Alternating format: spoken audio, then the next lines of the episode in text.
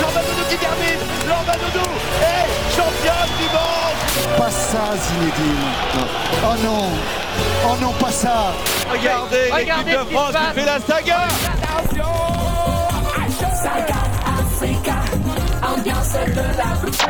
Sport has the power to change the world. It has the power to unite people. Bonjour à tous, je suis ravie de vous retrouver dans l'émission Vivons Sport sur Cause Commune pour une sixième saison. Une saison pas comme les autres en cette année olympique et paralympique. À la réalisation, nous retrouvons Olivier Grieco avec beaucoup de plaisir. Merci Olivier. Je rappelle que vous pouvez nous suivre sur 93.1 FM à Paris et en Ile-de-France et partout ailleurs sur causecommune.fm. Vous retrouverez les podcasts sur l'application Cause Commune et l'application Apple Podcasts sur le site et les réseaux sociaux. Merci par avance pour vos remarques, vos annonces, vos questions sur le compte Facebook de l'émission, sur mon compte Twitter X Karine et sur le chat sur le canal Vivons Sport. N'hésitez pas à nous transmettre vos projets liés au jeu, qu'ils soient liés à la grande cause nationale, la promotion de l'activité physique et sportive, au sport santé, à l'inclusion, à l'insertion par le sport.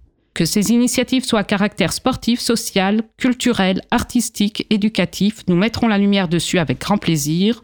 Nous commencerons d'ailleurs dès la fin de cette émission. En effet, cette année 2024, nous évoquerons donc les jeux sur notre territoire. Mais comme toujours, ce sont les enjeux sociétaux qui nous intéresseront. Pas de Paris 2024 sans sportif de haut niveau. Or, l'on ne devient pas champion en quelques mois, ni même en quelques années.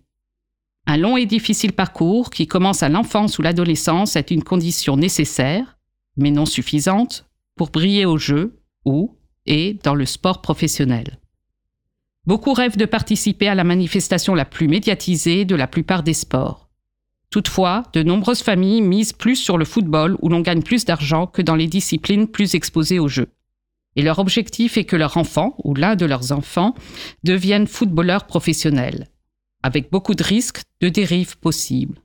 Ces dernières semaines, suite à de nouveaux dérapages, il a beaucoup été question du projet Mbappé. De quoi s'agit-il? Quel est le rôle adapté des parents? Que se joue-t-il et que peut-il se jouer dans la relation sportif entraîneur-parent dans le football, dans les autres sports, le football est-il d'ailleurs vraiment à part? Pour répondre à ces questions sur la relation triangulaire jeune sportif, parent, entraîneur, un invité avec nous en studio, nous avons ainsi le plaisir d'accueillir Stéphane Klech. Bonjour Stéphane. Bonjour Karine. Tu es accompagnateur de la performance INSEP et préparateur mental. Je rappelle que l'INSEP, c'est l'Institut national du sport, de l'expertise et de la performance, communément appelé aussi l'usine à champions. Nos auditeurs t'ont déjà entendu dans deux de nos émissions, mais il n'est pas question de rester seulement avec des habitués de l'émission ni dans un entre-soi parisien. Nous sommes heureux d'avoir en ligne deux invités en région. Avec nous depuis Grenoble, Noémie Liénard. Bonjour Noémie. Tu es enseignante-chercheur en psychologie du sport à l'Université de Grenoble-Alpes. Tu as fait une thèse intitulée Comprendre et accompagner les mères et les pères d'adolescents sportifs de haut niveau quelles répercussions sur les ressources psychologiques des sportifs? Et nous sommes ravis d'être en ligne depuis l'Alsace avec un acteur de terrain dans le football, Maxime Rignier. Bonjour Maxime. Tu es directeur des activités sportives de la Ligue Grand Est de football, éducateur des U16, moins de 16 ans, au plus haut niveau régional. Tu as été responsable sportif du club de football Cométrib, fusion de, de clubs de cinq villages alsaciens au nom euh, difficilement prononçable. Et l'on va commencer avec toi, euh, Stéphane. Alors Stéphane, est-ce que tu peux nous dire pourquoi cette relation triangulaire ou trilatérale dans la pratique euh, de la performance, cette euh, relation sportif par entraîneur est si importante et pourquoi tu, travailles dessus? Elle est importante parce qu'elle est essentielle dans la durabilité finalement du développement du sportif à venir. Euh, on, on, commence à se poser des questions et euh, je, je, je suis aussi, euh, je serai très attentif à ce que ce que va nous partager Noémie parce que je pense que c'est un terrain en cours de développement justement cet équilibre notamment sur l'aspect, les aspects euh, affectifs, mais également aussi cognitifs, relationnels. Il va se passer beaucoup de choses qui vont être importantes pour le, le, le jeune sportif en devenir et notamment comment on coordonne aussi les différents acteurs qui vont intervenir dans le champ de la performance du, du jeune sportif.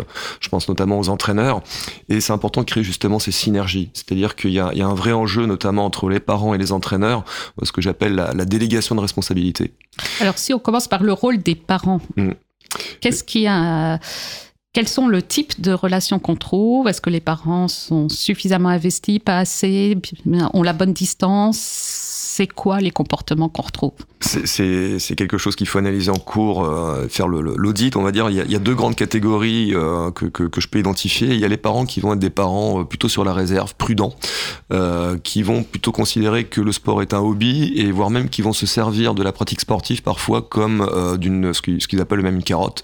C'est si tu travailles bien à l'école, tu pourras aller à l'entraînement ou participer à la compète euh, sont des parents qui vont être très, qui vont peut-être désinvestir justement ce, euh, cette sphère sportive et parfois même s'en désintéresser. Euh, C'est-à-dire ne même pas venir aux, compétitions, ne pas venir voir l'enfant ou le jeune faire son, son match. Et à l'opposé, on va avoir euh, moi ce que j'appelle les parents accrochés au grillage, c'est-à-dire ceux qui sont euh, parfois plus investis que l'enfant lui-même et pour des raisons parfois différentes euh, de, de, de celles de l'enfant dans ce qu'ils appellent déjà parfois trop tôt la, la carrière sportive de, de, de leur enfant. Et entre les deux, il va y avoir euh, différentes déclinaisons, différentes zones. Euh, entre le blanc et le noir, il va y avoir le gris, différentes teintes de gris. Et euh, chaque parent va se positionner entre les deux, deux extrêmes. Alors, Noémie, est-ce que toi qui as travaillé sur, dans, dans ta thèse hein, sur cette question des parents d'adolescents de sportifs de haut niveau, est-ce que tu as les mêmes catégories? Est-ce que tu es tombé sur les mêmes? Euh, on va dire qu'on a les mêmes catégories. Après, on les décrit pas forcément exactement ouais. de la même façon. Alors, comment tu les décris mais on, on, a la catégorie de parents peu investis, euh, comme comme l'a dit euh, Stéphane, et donc qui vont peu accompagner euh, leur enfant, en tout cas dans le projet sportif. Donc que ce soit physiquement ou émotionnellement, dans les encouragements, dans les échanges qu'ils peuvent avoir avec leur enfant. Euh, on a aussi une catégorie de parents qui sont fortement euh, investis. Euh, et à nouveau, à la fois d'un point de vue, on va dire, organisationnel, pour l'accompagnement en compétition, l'accompagnement aux entraînements, des fois la participation aussi à la vie active de l'association. et également, du coup, investis très fortement d'un point de vue émotionnel ou, même des fois cognitif, c'est-à-dire que ça, peut aussi être des parents qui vont euh, dicter un petit peu la pratique de leur, de leur enfant. Et nous, quand on l'a catégorisé d'un point de vue scientifique, c'était des parents qui utilisaient beaucoup de comportements euh, directifs envers leur enfant euh, dans le cadre de leur pratique sportive. Et ensuite, on s'est aperçu qu'il existait un troisième type euh, de parents, si on peut les appeler euh, comme ça, qui, se situaient un petit peu entre les deux, euh, qui étaient des, parents qui allaient encourager leurs enfants dans ce qu'ils faisaient, essayer de comprendre ce qu'ils allaient vivre, que ce soit des moments positifs ou plus difficiles, qui s'investissaient également dans la, vie sportive de l'association, mais qui émotionnellement étaient quand même pas des parents qui allaient utiliser très fréquemment, par exemple, des comportements directifs euh, envers leurs athlètes, donc euh, envers leurs enfants. Donc voilà, vraiment aussi trois catégories de, euh, parents où on avait 40% à peu près, pour vous dire, dans les échantillons qu'on avait, qui se situaient dans ceux qui, étaient au milieu, et à peu près 30% dans les deux extrêmes. Et c'était tous les sports? Euh, du coup, là, le, la catégorisation que je vous présente, c'était c'est um, quelque chose qu'on a relevé dans du multisport, mais en tout cas dans des auprès d'adolescents qui étaient investis fortement euh, dans un projet sportif, c'est-à-dire qui étaient inscrits dans une filière d'accession pour atteindre le, le, plus haut niveau, mais dans des sports à la fois individuels et collectifs. Alors ça dépend de quoi d'être plus dans une catégorie ou dans une autre. Euh, Qu'est-ce qu'il faut investir quand on est parent? Du temps, de l'argent, autre chose? Qu'est-ce qui fait que c'est adapté euh, ou pas bah, c'est vrai que le temps et l'argent, c'est un, un, préalable. Euh, bah, Stéphane l'a dit souvent dans les parents qu'il a catégorisé lui de, de prudents. Euh, bah, ce sont des parents qui parfois vont déserter au final euh, la pratique euh, sportive. Et donc, ce sont ceux aussi qui investissent peut-être le moins de temps que, les, que les deux autres. Donc en tout cas, nous, on, on, moi j'ai travaillé en psychologie du sport, particulièrement en psychologie sociale, donc on s'est intéressé fortement aux conséquences que ça avait sur différentes variables mmh. euh, psychosociales sur les athlètes. Et donc, euh, le, en tout cas, la, la, catégorie de parents qui semblait être la plus adaptée pour euh, l'enfant, donc c'était celle du milieu où les parents étaient investis mais n'utilisaient pas trop fréquemment de comportements directifs envers leur enfant ou trop de comportements de pression. C'était la, la, plus adaptée parce qu'on s'apercevait que c'était là où les athlètes pratiquaient en tout cas le plus pour des raisons qui étaient propres à eux et non pas pour des raisons qui pouvaient être extérieures ou qu'on appelle contrôlées, euh, pour faire plaisir à quelqu'un ou pour éviter de, de décevoir quelqu'un ou éviter de paraître ridicule. Et on sait que les raisons pour lesquelles on pratique ont, beaucoup d'impact sur euh, la façon dont on va vivre euh, ce projet à la fois à l'instant T en termes de plaisir ou d'émotion, mais aussi en termes à long terme sur l'engagement qu'on va mettre et la persévérance qu'on va mettre. Euh, et donc c'est dans ce cadre-là en tout cas qu'on l'a jugé comme étant euh, euh, l'accompagnement le plus adapté pour les athlètes. Alors Stéphane, Noémie parle de cette question de est-ce que c'est important pour le parent ou pour l'enfant? Mhm. Qu'est-ce que c'est le coût de la performance pour un enfant de s'investir beaucoup? S'il se, destine, effectivement à une pratique du, haut niveau, hein, c'est ce que Noémie appelait les, filières d'accession au haut niveau, euh, il faut bien prendre conscience qu'un jeune qui s'entraîne dans, le but du haut niveau, c'est qu'il y a un jeune qui va consentir beaucoup de sacrifices, c'est-à-dire qu'il va sortir d'une forme de normalité par rapport aux enfants lambda, euh, qui vont euh, investir, passer du temps à l'entraînement, peut-être aussi euh, encaisser une certaine forme, j'aime pas trop le terme, mais de souffrance. En tout cas, il va y avoir une concession, un dépassement de soi qui, qui peut se faire aussi dans une forme de douleur. Euh, et, et, donc c'est un, temps aussi de développement qui va être, euh, qui va sortir de cette normalité. J'aime pas le qualifier d'anormal. En tout cas, il n'est pas dans la normalité. Euh, C'est-à-dire moins de vie sociale, moins d'amis peut-être, euh, moins de loisirs et, plus de temps consacré à une, une activité, une tâche dont il pourrait par la suite questionner l'utilité. On, est quand même dans le milieu du sport. Euh, j'entends les aspects sport santé. Euh, ça existe aussi. Oui, ça existe. Euh, maintenant, je, je, ferai la dissociation. Oui, le sport est bon pour la santé. Je suis pas sûr que le sport de haut niveau et la pratique intensive soient bonnes sur la, pour la santé. Surtout pas la, la, pratique intensive précoce, euh, qui va avoir des impacts quoi qu'il arrive. On l'a souvent euh, dit dans cette émission. Ouais, ouais. Et, et donc, bon, on, on, peut questionner finalement le, le enfin peut-être que ce, cet enfant, très certainement, il sera amené à faire un bilan, euh, peut-être en cours de parcours, peut-être en fin de parcours, euh, sur euh, est-ce que le jeu en valait la chandelle? Parce qu'il y a un vrai coût, euh, moi que j'aurais tendance à considérer, ce sont mes mots, hein, de, de, sacrificiel par moment. Maxime, dans le foot, qu'est-ce que tu constates La même chose Les mêmes types de parents Plus d'une certaine catégorie? Bon, on va dire que dans le football, effectivement, les, les parents occupent aussi une place très importante euh, autour des terrains, tellement euh, de plus en plus de place dans des catégories euh, de, de, U11 à, à U13, euh, je, je, dirais. On a de plus en plus de phénomènes effectivement de parents euh, qui qui interviennent, peut-être sur voilà, parents supporters, on leur rappelle le rôle par rapport à leur éduca par rapport à l'éducateur, et on est effectivement euh, sensibilisé sur certains comportements euh, qu'il faut pouvoir maîtriser, euh, qui interviennent aussi sur quoi ou qui discutent avec des entraîneurs. Euh, voilà, donc de plus en plus euh, de parents qui suivent de près, je dirais, les, les, les, joueurs, et surtout sur ces catégories euh, de U11 à, à U13. Est-ce que tu peux nous rappeler ce qu'on appelle euh, communément le projet Mbappé Et est-ce que euh, Mbappé était dans cette situation de parents euh, qui mettaient trop la pression? Est-ce qu'ils prenaient pas le temps? Est-ce que bah, le football, comme pour d'autres sports, c'est déjà euh, voilà d'être là avec les éducateurs pour encadrer, éduquer les enfants et puis les joueurs et, et pour en faire euh, voilà sur l'aspect éducatif demain, de, bons adolescents, de bons adultes plus tard. C'est le rôle essentiel au départ. Euh, maintenant, voilà, je parle ces catégories d'âge-là parce que à un moment donné va rentrer un petit peu ce système de sélection, de détection, et puis vers l'âge de U13, un peu de compétition. Alors ce projet Mbappé, c'est simplement de dire que les parents veulent demain euh, choisir le chemin le plus, euh, voilà, faire un petit peu carrière et, et au travers du football, sur cet exemple effectivement de ce jeune joueur qui est devenu aujourd'hui une star mondiale euh, très tôt et, et, qui effectivement a choisi un chemin au travers de sa passion, qui était déterminé, lui, euh, jeune, savait ce qu'il voulait euh, et qu'on peut voir au travers de de la BD ou de son histoire, qui au contraire avait des parents qui ont pu effectivement bien être là, prendre et, qui ont pu prendre le temps de, de bien le conseiller.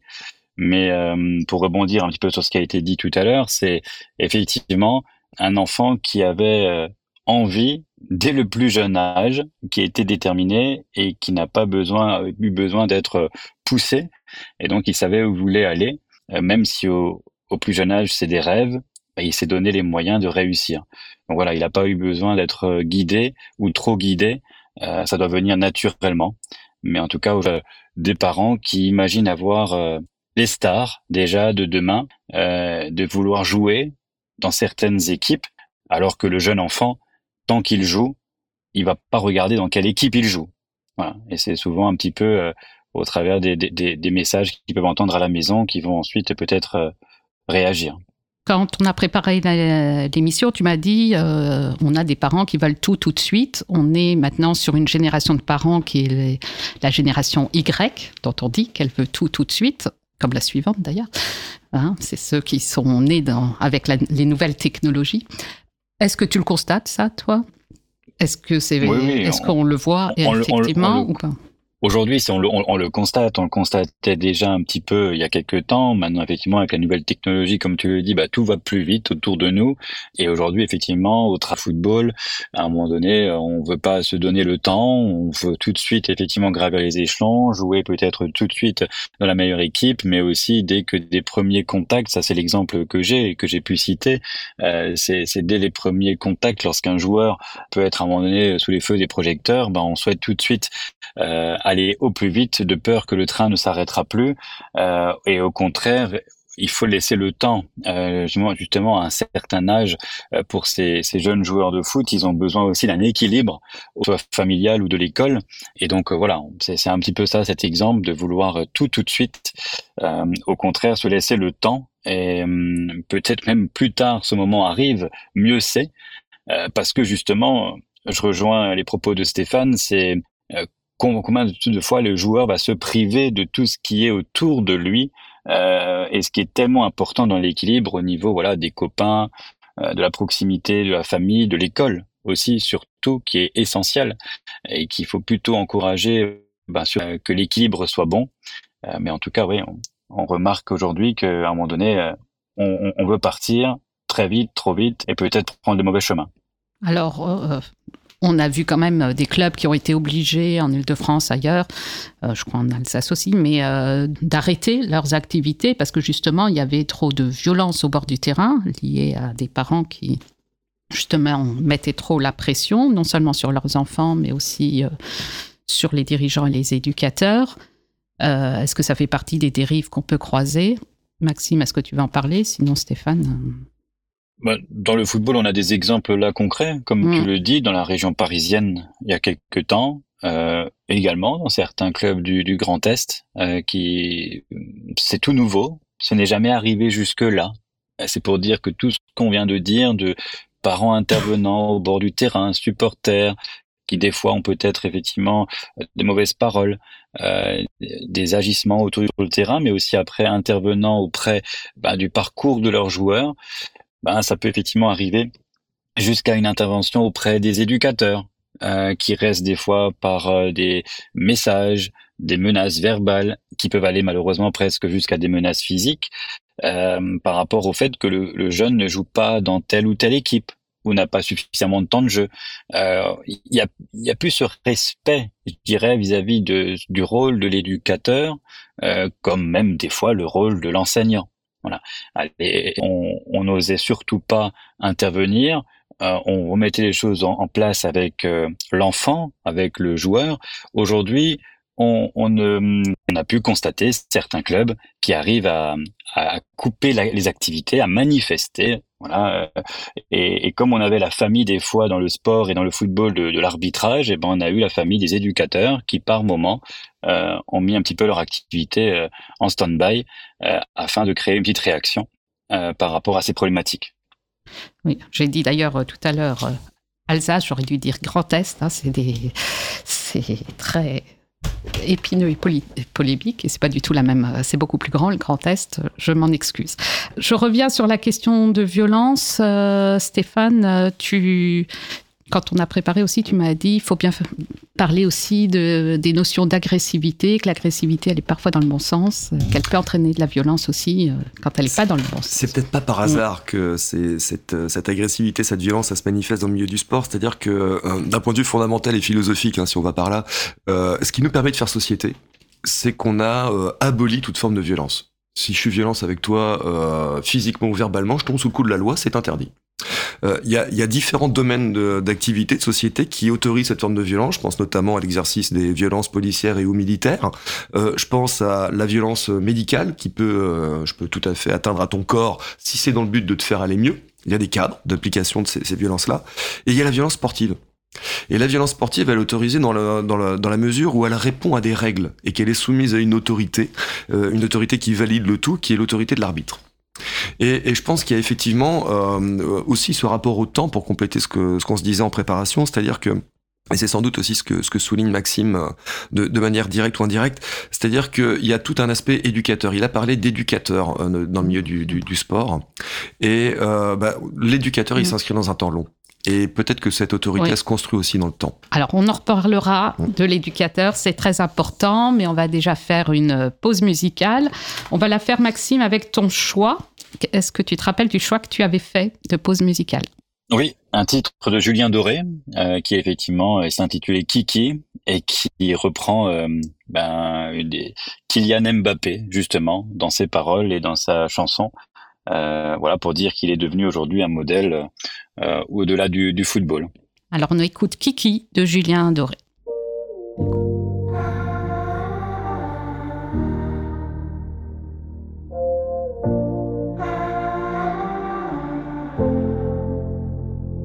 De mon cœur tu tombes, dis-moi si tu sais te tenir à ton ombre, te tenir à leurs idées. C'est la peur qui gronde. Dis-moi si c'est vrai qu'on a cassé le monde, qu'on a le dernier ticket. Mais toi, t'auras ton style, comme Kylian Mbappé. Et tu seras libre si t'es pas fatigué. Tu feras pas de tigre, ni de gens s'aimer. Ils étaient trop fragiles, ils l'ont dit à la télé. De mon cœur tu plonges, dis-moi si tu sais. Compter les secondes sans tomber dans l'abîme. C'est la peur qui hurle, qu'il te faut susurrer pour te faire entendre sans trop te faire remarquer. Mais toi t'auras ton style Comme Kylian Mbappé. Et tu seras libre Si t'es pas fatigué. Tu feras pas de tigre Ni de gens s'aimer Ils étaient trop fragiles Ils l'ont dit à la télé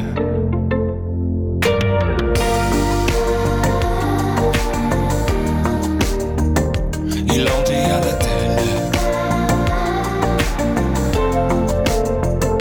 Mais quoi qu'il arrive, toi au moins tu sais, tout ça tient qu'à un fil qu'on a mal déroulé.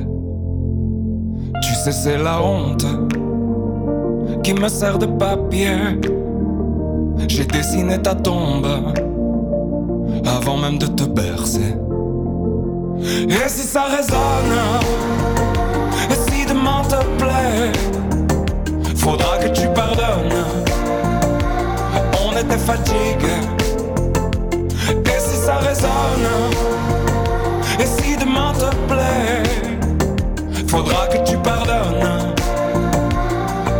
On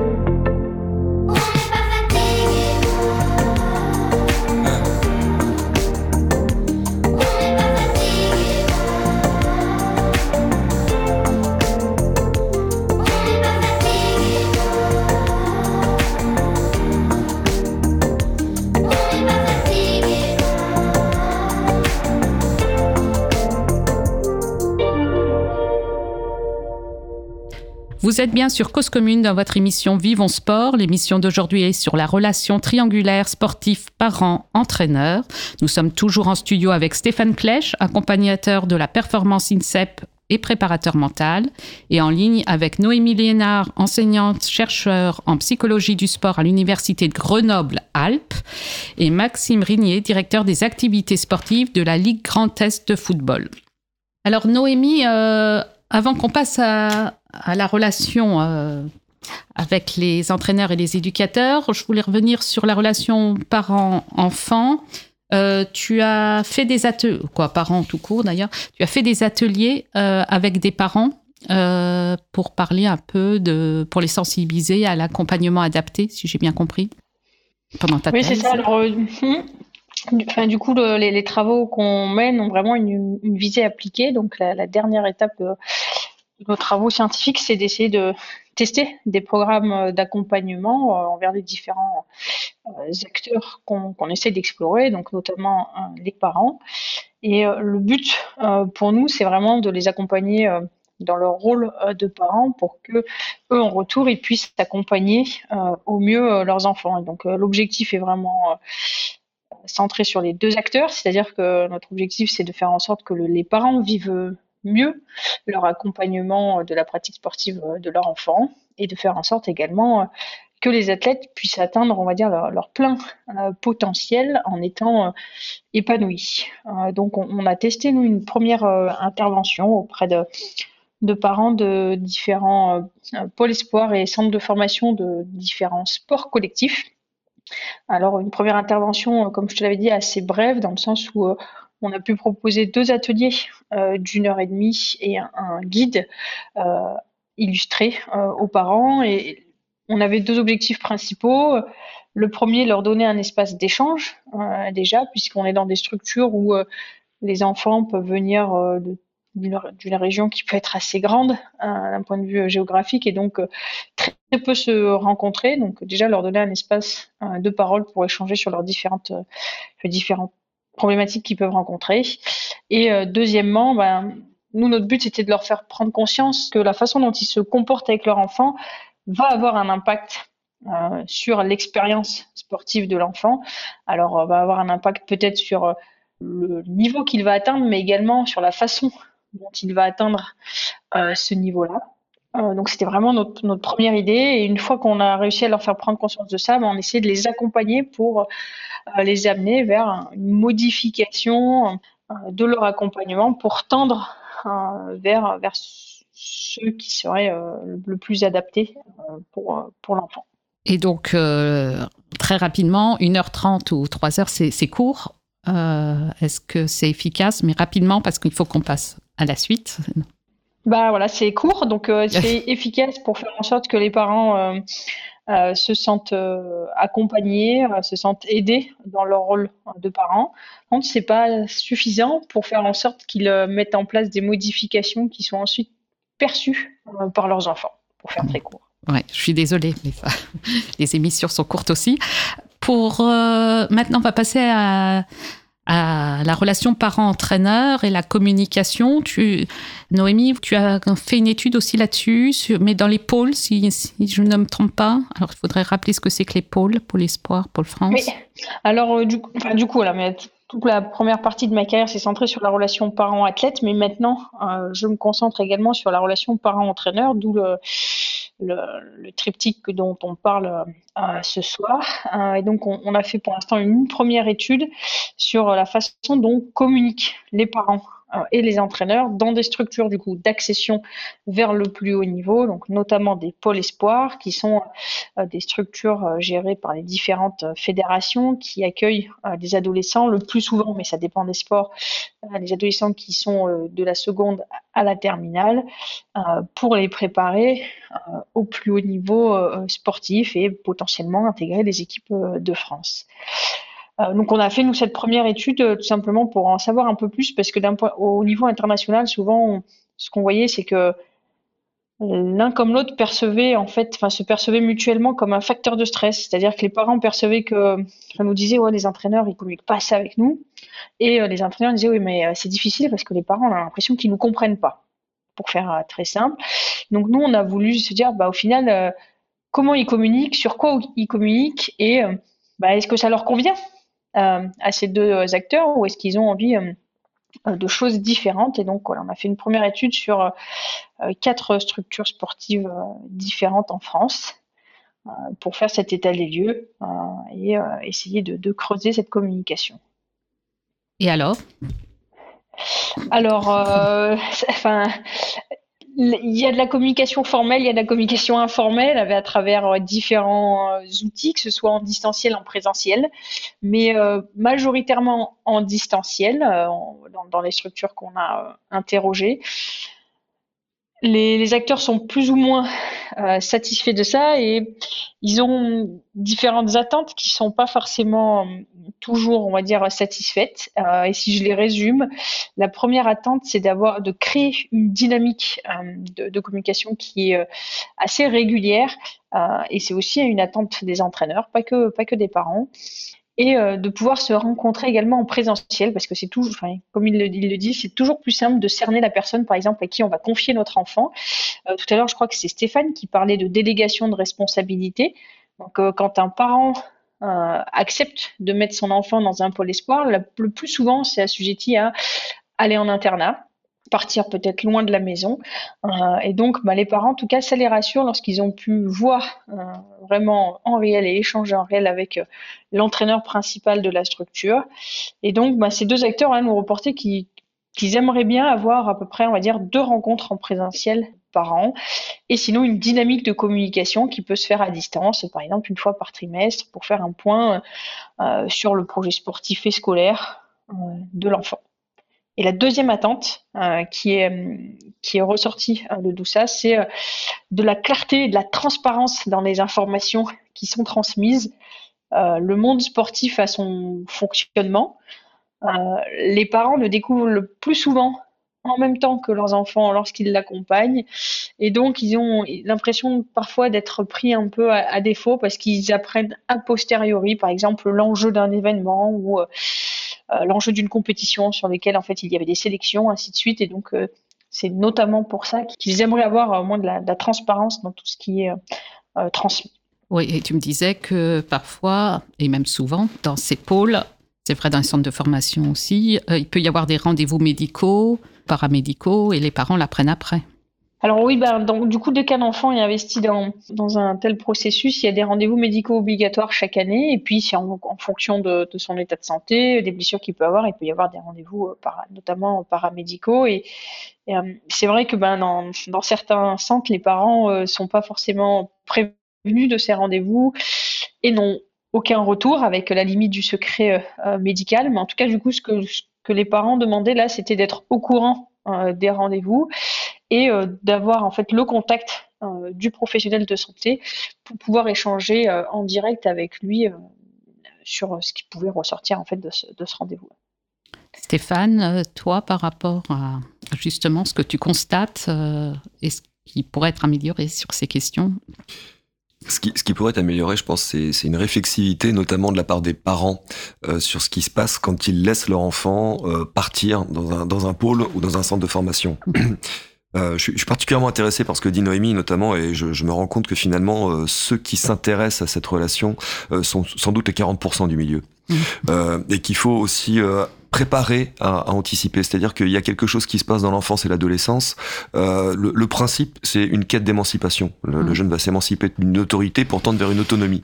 C'est déjà une, une, période difficile pour les parents de laisser lâcher du, du lest, du, du, mou, on l'appellera comme on voudra, euh, à, à, son enfant, et d'autant plus quand il est euh, entre guillemets déraciné, c'est-à-dire qu'il est loin dans un internat et euh, hébergé dans une autre structure avec des contacts qui vont se faire de, de loin en loin tous les week-ends, une semaine sur deux parfois. Et donc, il faut aussi préparer les parents à cette frustration, peut-être accepter une forme d'impuissance à ne pas pouvoir agir, être là au quotidien, être présent, parce que ça renvoie aussi les parents à une forme de d'utilité. Quelle est mon utilité en tant que parent? Quel est mon rôle? Et parfois, bah, justement, ça va être ce, ce, ce positionnement talon pointe entre euh, je veux participer à la vie de mon enfant, mais en même temps, inexorablement, euh, je vais être amené à, m'en, à, le, lâcher, le laisser voler de ses propres ailes. Et le, le, les pôles et les centres de formation ont tendance à rendre ce, cette, ce désamarrage euh, plus précoce. Et c'est pas simple à vivre pour les parents. Pour les jeunes, pas toujours non plus. Non plus. Euh, Maxime, alors on parlait des pôles et des centres de formation hein, qu'on a dans, dans, beaucoup de clubs de foot. Euh, finalement, est-ce que les jeunes sont plus ou moins protégés euh, quand ils sont dans les pôles, dans les centres de formation, ou plus quand ils sont dans, dans des clubs euh, où on fait de la détection, mais on n'est pas encore euh, dans, des, dans de telles structures? Plus ou moins protégés. Je dirais que ils sont un petit peu après entre déjà sélectionnés euh, dans un pôle espoir ou, ou dans, un centre de formation qui effectivement ils sont un petit peu un peu tous le même objectif. Et, euh, et je dis voilà parce qu'encore une fois comme dans tout sport euh, il y en a qui sont là pour euh, faire bah, pour le plaisir il y en a qui vont passer par rapport à leur qualité par rapport aux différentes sélections. Et après je pense que pôle espoir et centre de formation bah, ils sont ils, ils, le chemin se resserre tout doucement. Donc ils sont tous en train de euh, sur, la, sur la même voie. Et euh, plus protégé, je pense qu'encadré, oui, d'une manière effectivement déjà bah, de l'excellence. Et effectivement plus livré respect qu'on vient d'évoquer euh, des, des, des, parents. Et euh, voilà c'est des fois un mal pour un bien, euh, je dirais, de prendre ce chemin euh, voilà par rapport à, à, à la responsabilité. Des fois difficile aussi pour les parents et difficile pour les jeunes mais ça peut aussi être un chemin qui peut leur servir euh, demain, euh, voilà, pour euh, pour la vie future, même si euh, elle prend une autre direction et qu'ils ne deviendront pas tous professionnels. Mais donc, je pense que ça peut effectivement leur apporter euh, en, en, plus. Et toi, sur la communication, tu prônes euh, dans, les, dans, les, clubs que, dans lesquels tu, tu en, dans le club dans lequel tu es entraîné, dans les clubs que tu vois, comment ça se passe? Est-ce que c'est il n'y a pas de rendez-vous? Est-ce que des fois il y a des rendez-vous en début, fin de saison? Comment ça se passe? Je parle pour euh, les jeunes qui sont dans la détection et qui visent le haut niveau. De, ma, de manière générale, il est, il est important de communiquer euh, c'est ce que j'ai toujours pu dire à l'ensemble des éducateurs, de, d'avoir, de, pouvoir expliquer ses choix, de pouvoir euh, échanger. Je pense que ça peut régler certains problèmes. Ça explique déjà euh, aux jeunes, euh, voilà, pour pour éviter certaines frustrations. Ça peut aussi euh, faire comprendre certaines situations aux parents. Donc, je pense, je prône plutôt la transparence et les échanges, même si elle a ses limites. Mais c'est important voilà, de communiquer. C'est important euh, d'expliquer aussi certaines choses ben, aux, aux, jeunes qui visent euh, l'excellence, d'échanger. Mais euh, par rapport à un éducateur, on va, on va régler quelques problèmes par cet échange et cette transparence avec les joueurs et les parents que euh, seulement voilà faire les séances et rester sur des incompréhensions. Alors voilà, il faut trouver le juste milieu. Il faut pas non plus être dans l'excès et de devoir tout devoir se, justifier. C'est pas non plus ça. Mais je pense que c'est important euh, pour permettre aux jeunes de progresser, euh, voilà, de comprendre ce qui va, ce qui ne va pas, mais aussi euh, de pouvoir expliquer aux parents. encore une fois, c'est important pour que les parents comprennent peut-être le fonctionnement de l'éducateur. Euh, Noémie, euh, tu travailles sur cette question-là avec une fédération sur la relation parent-entraîneur? Alors, on, va débuter euh, donc une, collecte de données et un suivi, euh, notamment avec la Fédération française de, de roller et de, skateboard. Donc, on est euh, dans la, on va dire la, commande initiale, le fait de se mettre d'accord entre ben, les, données qu'on nous on va pouvoir les récolter d'un point de vue de la recherche et l'accompagnement qu'on va pouvoir fournir à cette fédération. C'est une fédération qui est en train de se structurer euh, et donc, il y a des problématiques qui peuvent être euh, encore différentes d'autres euh, d'autres fédérations. Donc, en, tout cas, c'est une question que, se pose de plus en plus, je trouve, moi, à mon niveau, le milieu sportif. Comment intégrer les parents au projet de l'athlète et, ben, du coup, dans un deuxième temps, du coup, comment l'entraîneur peut communiquer avec les parents et, comment mettre en place une, une communication qui peut être efficace euh, pour, pour ces deux acteurs. Alors, on parlera ensuite de cas particuliers entre parents et entraîneurs. Euh, on va d'abord faire la pause musicale euh, avec le choix de Stéphane. Si Stéphane se rappelle de son, de son choix. Je me lever, oui. Vas-y. Ouais, euh, je, je, je choisis cette musique en fait euh, parce qu'elle elle, euh, elle intervient dans, dans, dans, un documentaire qui est disponible sur les, les, plateformes France Télévisions qui s'appelle Champion, euh, qui suit finalement le parcours de différents champions dans leur préparation depuis plusieurs années, qui a été tourné dans le cadre de l'INSEP. Et je trouve que c'est particulièrement intéressant justement de voir dans, dans le cadre de ce documentaire les concessions, le, le, quotidien finalement de ces jeunes qui sont dans un cursus mmh. de haut niveau. Et je trouvais cette musique qui clôturait, je crois, la deuxième ou troisième saison particulièrement intéressante. Donc, We Are Never Apart de Nick Mulvey.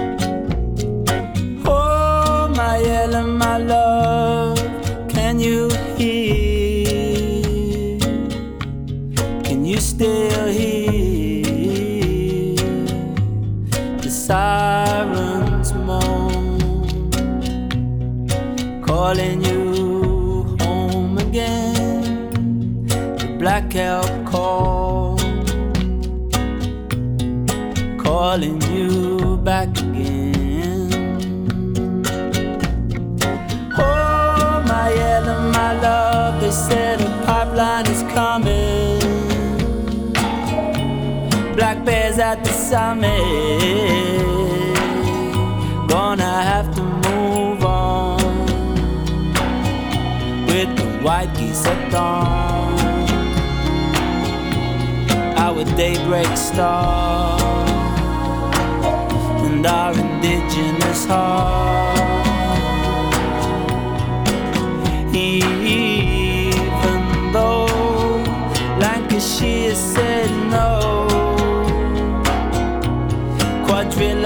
say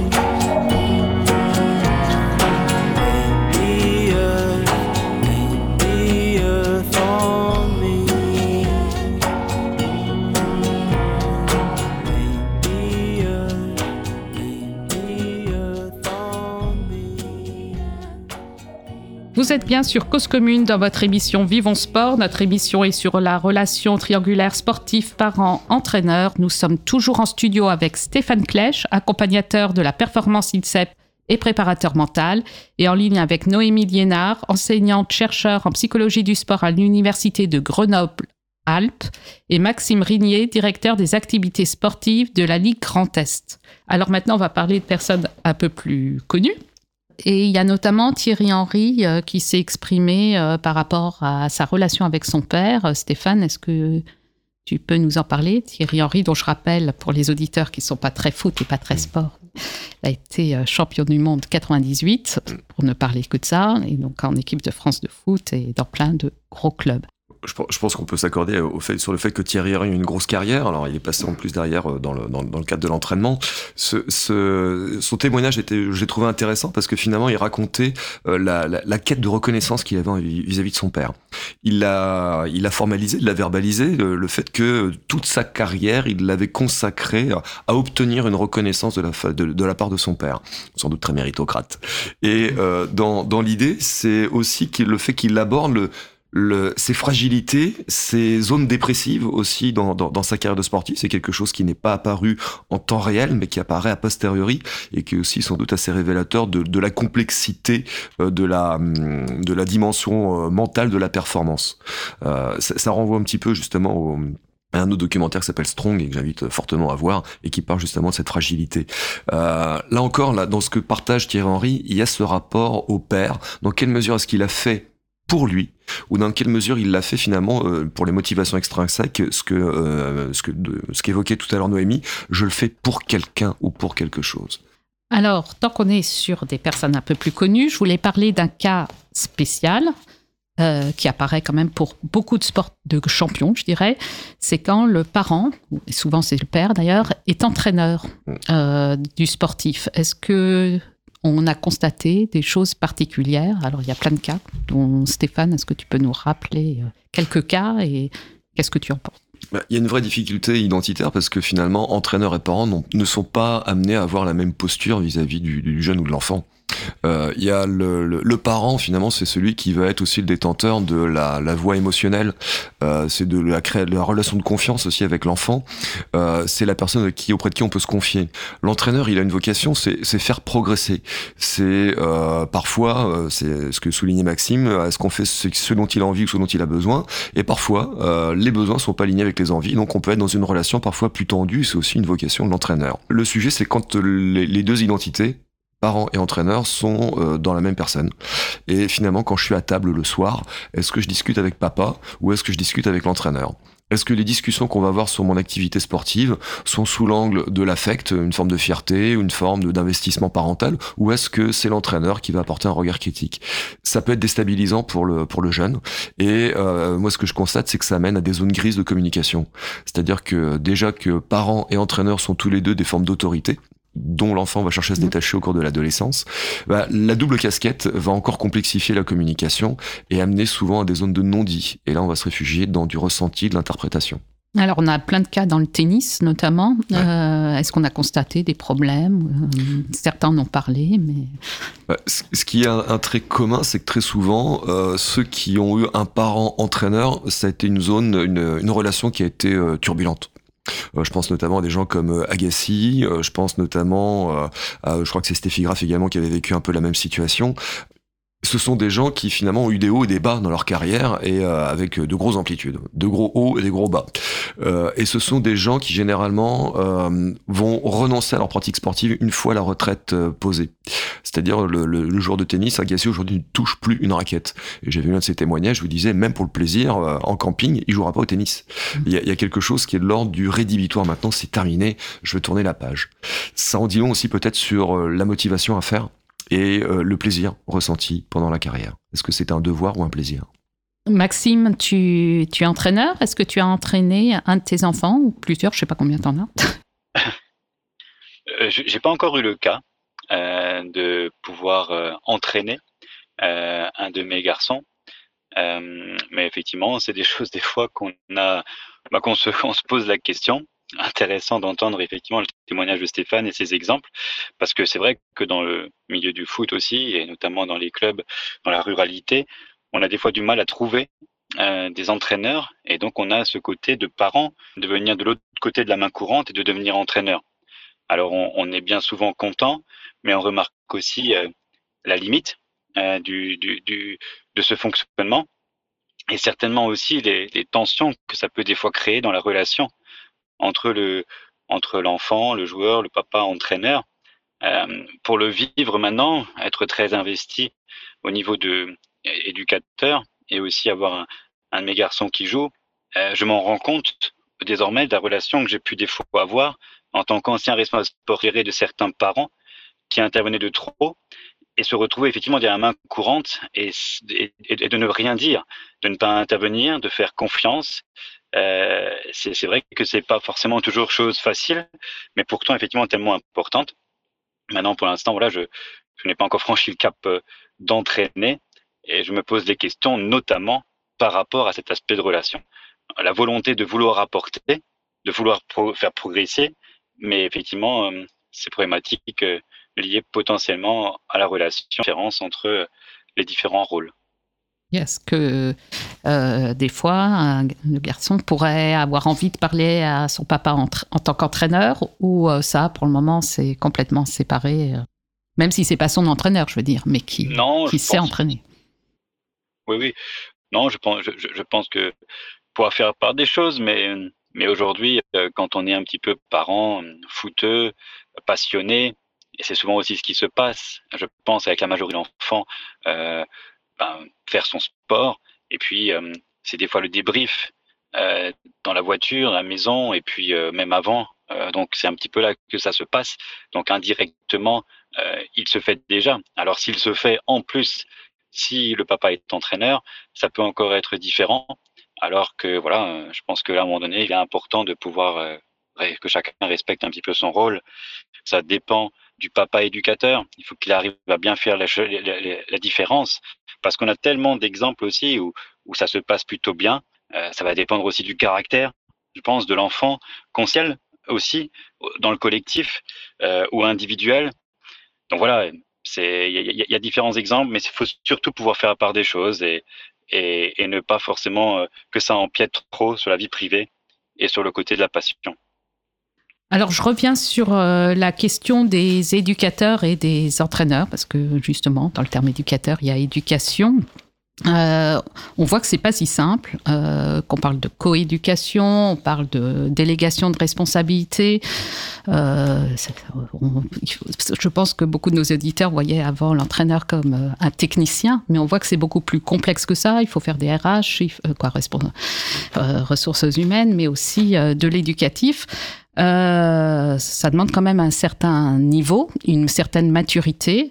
Est-ce que on l'a aujourd'hui au niveau euh, de l'encadrement technique, puisque c'est comme ça qu'on dit, euh, Stéphane, par rapport à ce que tu constates au niveau des éducateurs, des entraîneurs, est-ce qu'ils ont cette maturité et ce niveau de compétence pour remplir tous ces rôles. Ce qu'il faut bien comprendre, c'est que l'essentiel du tissu sportif, en tout cas une partie importante du tissu sportif en France, fonctionne sur euh, la bonne volonté et le bénévolat. Et euh, je, je, pensais justement à cette réflexion sur le papa entraîneur, euh, sans exclure la maman. Je me suis confronté, enfin je me suis confronté, j'ai rencontré des, euh, des fédérations, notamment je pense au sport de glace, mais à certaines sections de natation par exemple, où euh, les mamans euh, vont devenir aussi juges ou arbitres. Mmh. Et ça joue aussi, ça interfère aussi dans la sphère sportive dans le, le, fait, la maturité dont tu parlais, euh, pour, pour former euh, de, différents diplômes, différents entraîneurs en devenir, euh, bah, parfois, il euh, n'y a pas le recul sur la pratique. Euh, je tombe sur des entraîneurs qui vont avoir euh, un âge assez avancé, ça peut être des soixantenaires, et qui campent sur des convictions qui sont plus d'actualité et qui vont complètement interférer sur l'éducation, peut-être avec un regard jugeant. Je tombe sur des très jeunes qui peuvent être plus matures ou parfois qui sont dans une immaturité totale et qui viennent là parce qu'à un moment donné, il y a peut-être un défraiement à obtenir ou peut-être que, tiens, euh, si je m'inscris suffisamment longtemps dans la structure, en tant que bénévole, je pourrais avoir le poste rémunéré là, de, l'entraîneur quand il partira. Donc, on, on est quand même sur une forme d'amateurisme, même si on cherche à normer, euh, je suis pas sûr que l'essentiel du bagage et que la profondeur du rôle d'éducateur soit vraiment perçue par tous les intervenants euh, actuels. Alors quand on est formateur, des fois on se dit même que le niveau baisse parfois. Euh, c'est vrai dans d'autres euh, domaines, mais c'est vrai qu'il y a aussi cette re- relation intergénérationnelle qu'il faut savoir gérer. Pour certains, ça demande de la formation, d'autres euh, peut-être d'autres éléments. Euh, Maxime, même question Est-ce que tu penses que euh, les entraîneurs, les éducateurs ont suffisamment de formation, sont assez mûrs pour ont suffisamment d'outils pour gérer tout ça? Alors, suffisamment d'outils, on en, parle aujourd'hui dans le cadre des formations professionnelles aussi, hein, qui se mettent en place au niveau du football. Et effectivement, professionnelles, pourquoi? Parce qu'il y a même des, en sous forme d'alternance, euh, des formations qui peuvent se faire à l'intérieur du club. Euh, pour ça, on a un public qui est généralement assez jeune, qui arrive dans le cadre des formations. On en parle de cette euh, problématique de relationnel avec les parents. Aujourd'hui, on en parle surtout dans le monde du football par rapport à ces dérives que ça peut avoir autour des fois des mains courantes. Donc, on sait que c'est une quelque chose qu'il faut prendre en compte lorsqu'on est éducateur, parce que finalement, voilà, on doit apprendre à jouer au foot, on doit aussi euh, encadrer, faire attention que bah, les choses se passent correctement. Euh, sur, euh, je pense qu'il manque encore aujourd'hui, il faut un petit peu plus insister sur ce relationnel éducateur euh, vis-à-vis des parents. Il manque peut-être aujourd'hui dans ce cursus à l'issue de la formation, notamment pour un public jeune, bah, cette maturité.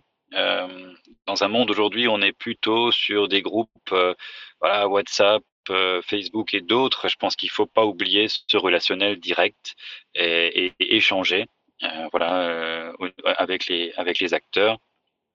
Et, je pense qu'il y a des choses à faire évoluer à ce niveau-là. En tout cas, de donner encore des outils complémentaires dans les formations futures. Alors, dernière question, parce qu'on est, je crois qu'on déborde déjà. Euh, euh, juste sur la, parce qu'on a beaucoup parlé de performance et je voulais savoir, est-ce que dans les clubs, chez les jeunes, dans le foot comme ailleurs, euh, il y a encore de la place pour le sport loisir, plaisir? Est-ce que les enfants, dès le début, veulent, doivent tous aller vers la détection et la performance, Maxime? Il y a encore de la place. On, est surtout là, club de foot, éducateur, pour euh, accueillir les enfants, pour surtout prendre plaisir. Et ce que je disais tout à l'heure, je pense qu'un enfant, au départ, euh, n'importe quel âge, il prend plaisir euh, dans son sport. Il ne pense pas forcément euh, à, jouer dans une équipe plus qu'une autre. C'est peut-être justement plutôt ce qu'il peut entendre autour de lui qui va faire que. Mais il y en a encore beaucoup qui sont là effectivement pour le plaisir, pour se dépenser, pour faire du sport. Et puis bon, au fur et à mesure de l'âge, il y a effectivement ce chemin de, sélection qui arrive, de détection et puis de compétition. Mais là où on arrive toujours encore à avoir euh, différents niveaux de compétition, différents niveaux d'équipe, à allier des fois le loisir et la compétition pour faire en sorte que tout le monde trouve sa place. L'exemple dans le foot, euh, voilà, le démontre aujourd'hui avec un nombre de licenciés record, euh, où je pense qu'aujourd'hui, effectivement, on, y trouve encore quand même une place de plaisir. Euh, c'est pas toujours facile de faire cohabiter cohabita cohabitation, euh, de cohabiter plaisir et compétition, mais, mais aujourd'hui, euh, dans la plupart des clubs, ça fonctionne. Je voulais terminer sur ce, le plaisir et, cette possibilité de faire du sport santé, du sport loisir, du sport amateur. Euh, merci en tout cas à tous les trois. Merci à nos trois invités, donc Noémie Liénard, Maxime Rignier et Stéphane Clèche. Un grand merci à Olivier Gréco pour la réalisation. Comme annoncé, je souhaite vous parler d'une initiative qui nous a été adressée dans le cadre des Jeux Olympiques et Paralympiques. La médiathèque Charles Nègre de la ville de Grasse se met aux couleurs des Jeux Olympiques de Paris 2024 avec une future exposition où art, sport et littérature vont se rencontrer. Artistes locaux et d'ailleurs, vous pouvez participer à la prochaine exposition de la médiathèque de Grasse donc, qui se déroulera du 18 juin au 21 septembre 2024. Vous aurez toutes les informations sur le site internet euh, de cette médiathèque. Nous vous transmettrons toutes les coordonnées euh, aussi sur nos réseaux sociaux et dans le chat. Il y aura un concours photo également et euh, vous pourrez euh, vous proposer comme conférencier. Alors, je vous rappelle que nous allons transmettre dans toutes les prochaines émissions les initiatives que vous nous transmettrez, qu'elles soient éducatives, sociales, sportives, dans le cadre des Jeux. En amont des jeux, donc, mais en aval, nous continuerons aussi à le faire. Donc, n'hésitez pas à nous les transmettre. Nous en parlerons dans l'émission. Nous vous interviewerons et nous relayerons l'initiative sur nos réseaux. Euh, et donc, euh, d'ici là, bon sport à toutes et à tous, et à très vite. Et Lormanodo qui accélère, Lormanodo qui termine, Lormanodo est championne du monde Pas ça, Zinedine. Oh non. Oh non, pas ça. Regardez, l'équipe de France qui fait la saga